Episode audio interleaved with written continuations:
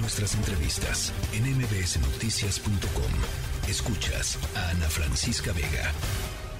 Bueno, en este espacio hemos estado recogiendo eh, opinión informada sobre em, la propuesta de reforma electoral planteada por el presidente López Obrador, por lo que implica esta, esta reforma electoral, una implicación, implicaciones eh, enormes en la vida democrática de, nuestro país. Eh, y para platicar sobre este tema, justamente está con nosotros en la línea telefónica. Yo le agradezco enormemente, como siempre, que nos regale estos minutos, José Medina Mora, presidente de la Coparmex. Te agradezco, José. ¿Cómo estás? Buenas tardes.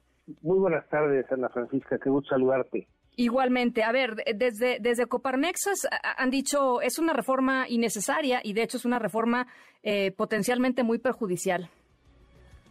Sí, eh, consideramos en Coparmex, eh, Ana Francisca, que no es momento de hacer cambios a la ley electoral y cambios al INE. Cuando algo funciona, no es momento de cambiarlo. Nos parece que el INE ha demostrado que sabe organizar elecciones. Llevamos más de tres décadas en donde hemos avanzado en la democracia en este país y simplemente la eh, prueba en las elecciones intermedias el año pasado, en donde en medio de una pandemia hicimos 20 mil puestos, elección popular entre el Congreso Federal, Congresos estatales, gubernaturas, presidencias municipales.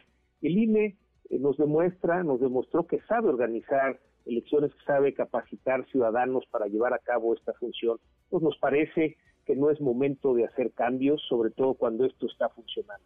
Y adicionalmente, el riesgo que vemos, Ana Francisca, es que esto genera incertidumbre. De por sí, para las inversiones que requiere el país, hay esta incertidumbre generada por la solicitud de consulta de los gobiernos de Estados Unidos y Canadá ante eh, precisamente el no cumplimiento del compromiso de igualdad, de trato igual, de igualdad a las empresas estadounidenses y canadienses.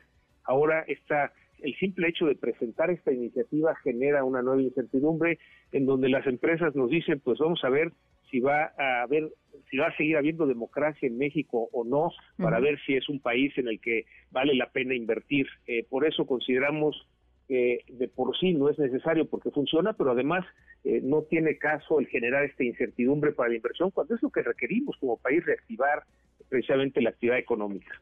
Ahora, yo, te preguntaría eh, cómo ves o cómo estás viendo, cómo estás percibiendo el entorno político eh, rumbo al 2023 y al 2024, pensando, por supuesto, en esta eh, potencial reforma electoral, pero pensando también en cómo se han movido algunos partidos, particularmente el PRI, em, en, las últimas votaciones. y, la, posibilidad, digamos, de que se concrete este debilitamiento del engramaje eh, electoral de, México. No, de alguna manera, eh, en México está muy claro que para hacer una reforma constitucional se requiere una mayoría calificada. En este caso, se requeriría que alguno de los partidos de oposición estuviera de acuerdo en esos cambios. Si bien es cierto que vimos eh, que en el caso de la extensión del ejército en las calles del 24 al 28, el PRI apoyó es muy diferente eh, ese tema a que apoye el cambio en la ley electoral y precisamente los cambios en el INE. Eh, desde Coparmex, Ana Francisca, nos parece mucho más importante que la fecha en la que el ejército regresará a los cuarteles es el plan para que eh, salga el ejército de las calles sin que se deteriore la seguridad. Ese nos parece mucho más importante. Si no hay ese plan, llegará el 28 y nos van a decir, pues ahora se va el 32. Entonces, esa, digamos, es mucho más importante la estrategia que la fecha y no tiene que ver con que en una reforma constitucional un partido haya votado de una manera para que quiera decir que en todas las reformas constitucionales votarán de la misma manera. Es una gran responsabilidad que tienen los partidos de oposición porque su función es precisamente ser oposición y generar estos equilibrios y aprobar aquellos cambios que tienen sentido para el país. Eh, desde la ciudadanía, en Coparmex lo que expresamos es que no es momento de hacer esos cambios, es precisamente la solicitud que hacemos a los legisladores de que no se apruebe en estos momentos esta reforma a la ley electoral. Eh, eh, ¿Les preocupa, José, un, un, un siguiente, y te lo planteo así, un escenario en donde no se aprueben estos cambios, pero sí, por ejemplo, el presidente López Obrador deje vacantes los cuatro consejeros electorales que tiene que nombrar para el año siguiente y que entonces el, el, INE de alguna manera quede debilitado de facto, como ha hecho con otras eh, organizaciones, con otros eh, organismos autónomos, por ejemplo. Sí, la expectativa es que eh, vaya habiendo esta renovación de consejeros, como la que el próximo año corresponde a cuatro consejeros del INE, y que se respete el proceso. Ya vimos hace cuatro años que habían querido imponer a estos eh, consejeros y que se logró con la actuación desde la ciudadanía de muchos organismos de la sociedad civil el que se respetara el proceso. Finalmente se armaron estas cuatro quintetas, de ahí el Congreso eh, nombró a estos cuatro consejeros que han sabido tomar este rol de consejeros y es lo que nos permite que la democracia siga avanzando. Eh, por eso la expectativa que tenemos de la, ciudadanía es que siga este proceso, porque es lo que marca la ley. En ese sentido esperamos que sí, y desde la ciudadanía estaremos eh, sí, activando a distintos organismos de la sociedad civil para vigilar, para incidir, para empujar a que sí se respete este proceso en el nombramiento de los cuatro nuevos consejeros para el INE el próximo año. Bueno, oye, yo te quiero preguntar, eh, eh, em, eh, más allá del tema del tema electoral, creo que hay otro otro de los grandes temas que, que le preocupa mucho a la gente es, es el asunto de la inflación y entiendo que Coparmex está negociando un aumento al salario mínimo para este 2023 que justamente recoja, digamos, la preocupación por el poder, por la pérdida del poder adquisitivo de los trabajadores, ¿no? Sí, bueno, de alguna manera Primero, con respecto a la inflación, eh, hemos participado en este diálogo eh, con eh, el Ejecutivo, dando seguimiento con la Secretaría de Hacienda quincenalmente a los precios, cuáles suben, cuáles bajan.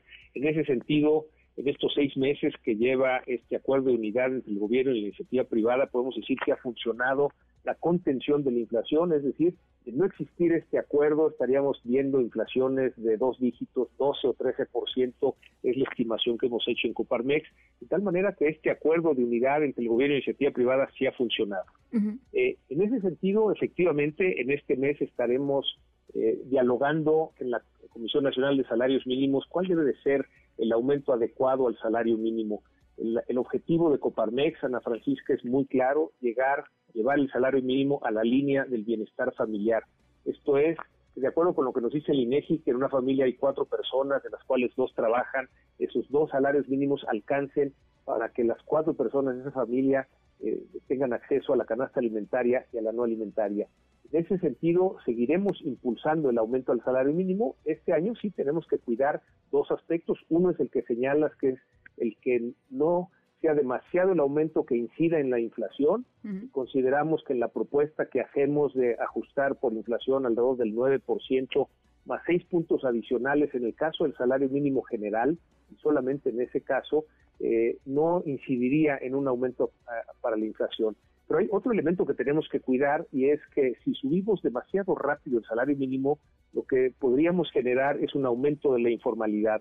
En el caso de la sobre todo de la microempresa, si el salario mínimo sube demasiado, acudirían mejor a contratar en la informalidad y se perderían esos empleos. Son las dos variables que tenemos que cuidar. Estaremos dialogando durante este mes con los sindicatos de los trabajadores, con el sector obrero, con las autoridades para determinar cuál es el aumento eh, que permita ir recuperando ese nivel que se ha perdido en el salario mínimo, pero que al mismo tiempo no incida ni en generar más informalidad, ni tampoco en que la inflación eh, deteriore el poder adquisitivo del salario de los trabajadores.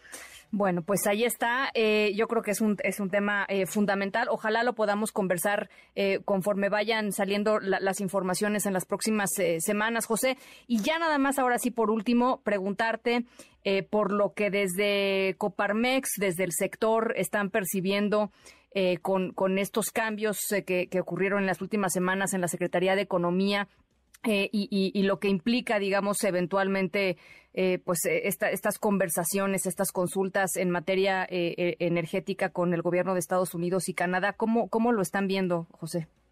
Sí, bueno, en primera instancia, reconocimiento al trabajo de casi dos años de Tatiana Cloutier como secretaria de Economía, en donde siempre estuvo abierta al diálogo y que pudimos trabajar, colaborar de manera conjunta.